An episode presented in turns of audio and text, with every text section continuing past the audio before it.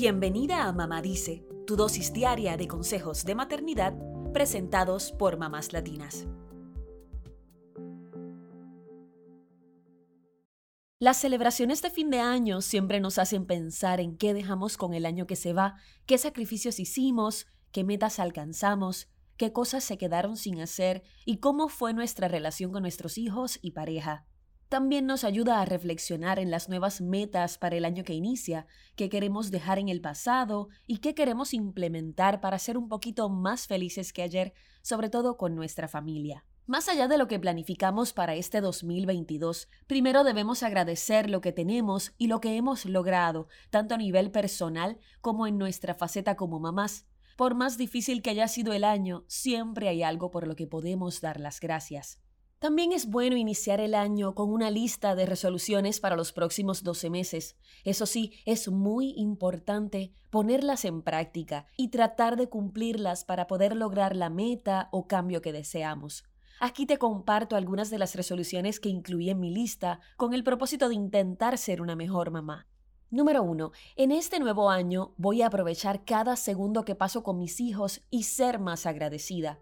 Quiero disfrutar cada etapa de sus vidas y apreciar sus risas, su alegría, su voz, sus canciones, y también quiero transmitirles la importancia de la gratitud.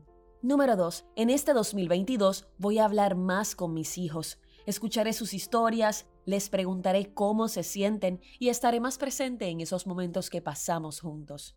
Número 3. Haré cosas nuevas y dejaré que mis hijos también tomen más riesgos dentro de lo razonable. Las nuevas experiencias nos hacen más fuertes y seguros, así que permitiré que intentemos algo nuevo y dejaré que ellos también sean más responsables con sus cosas en casa. Número 4. Dejaré de comparar a mis hijos y a mi pareja y pondré a descansar a la mamá regañona que vive en mí.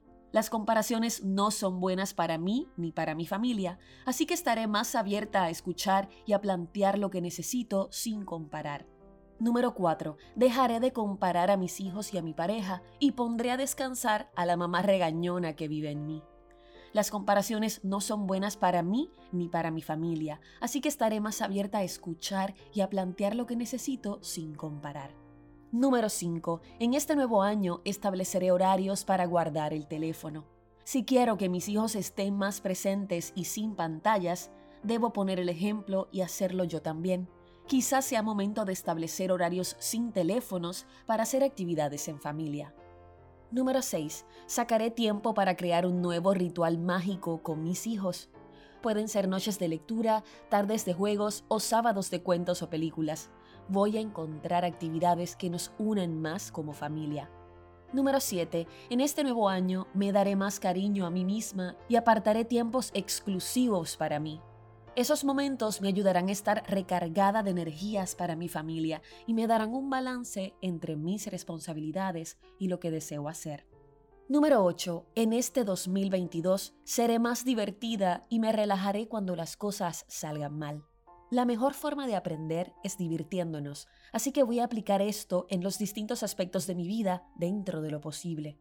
Y también quiero aprender a relajarme cuando las cosas no salen como espero pues soy capaz de mantener la calma en la adversidad. Y por último, queremos aprovechar y agradecerles a todas las mamás que nos han escuchado en este 2021 durante los primeros meses del lanzamiento de Mamá Dice.